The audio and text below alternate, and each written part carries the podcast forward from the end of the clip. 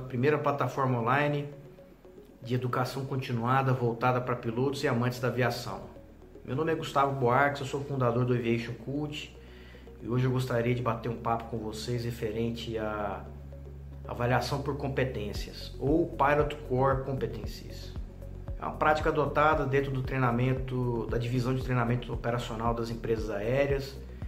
Essa prática já vem sendo adotada lá fora, nas empresas estrangeiras e nos últimos anos vem sendo adotado aqui no Brasil também. Isso visa a segurança e eficiência. As empresas membros da IATA vêm adotando isso daí, visando com esses, com esses dois objetivos que eu mencionei anteriormente.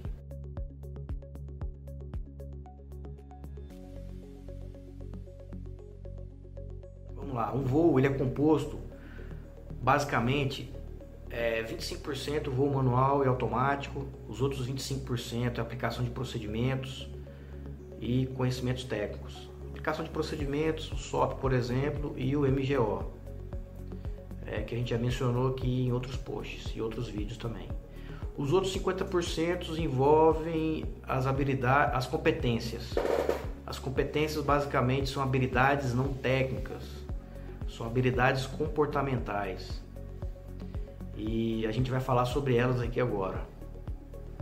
Eu escolhi oito habilidades que, na minha opinião, são essenciais para um voo seguro, para um voo dentro de um padrão operacional aceitável, sem, uh, sem gerar é, situação insegura para a aeronave.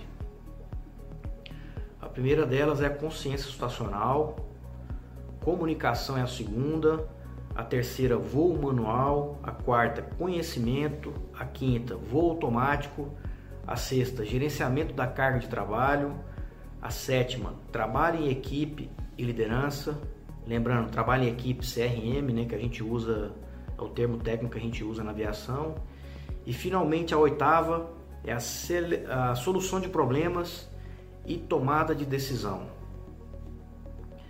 Essas habilidades, essas competências, essas habilidades elas são avaliadas por um avaliador, no simulador ou em rota. E o avaliador tem uma escala de uma a cinco estrelas, igual aquela escala que a gente que a gente dá lá para o Uber quando a gente finaliza uma corrida. Então vamos falar sobre elas aqui agora. Uma estrela. O que que significa?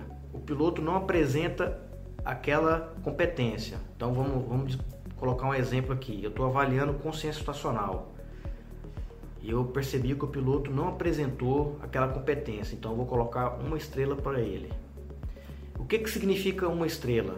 O que, que pode gerar uma estrela? Situações seguras para a aeronave. Beleza? Vamos lá, duas estrelas, continuando. Nível mínimo aceitável. O que, que seria isso? Nota 7 na aviação, né? Que é o mínimo que a gente precisa para poder passar nas provas e seguir para as próximas etapas. E o que que isso gera? Em geral, não resulta em situações seguras. Beleza? Continuando. Três estrelas. Adequado. Três estrelas seria nota 8. E o que que isso... É, qual é a consequência disso daí? Uma operação segura, muito bom. 4 estrelas, eficaz, seria uma nota 8. E o que, que isso significa? Aumento da segurança, muito bom também. E finalmente, 5 estrelas seria, ah, só lembrando, é, corrigindo, nota, 2 estrelas, nota 7, 3 estrelas, nota 8, 4 estrelas, nota 9 e finalmente, agora sim, 5 estrelas, a nota 10 que é o que? Exemplar. E o que, que isso significa? Aumento na eficácia e eficiência da segurança de voo.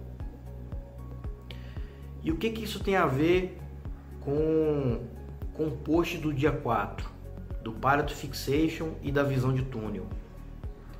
O piloto, quando está nessa situação, ele está apresentando é, ele está é, apresentando deficiência em uma dessas três em uma dessas três competências consciência situacional uh, e solução de problema, tomada de decisão. Então a consciência situacional, ele não está percebendo que ele está com a visão de túnel.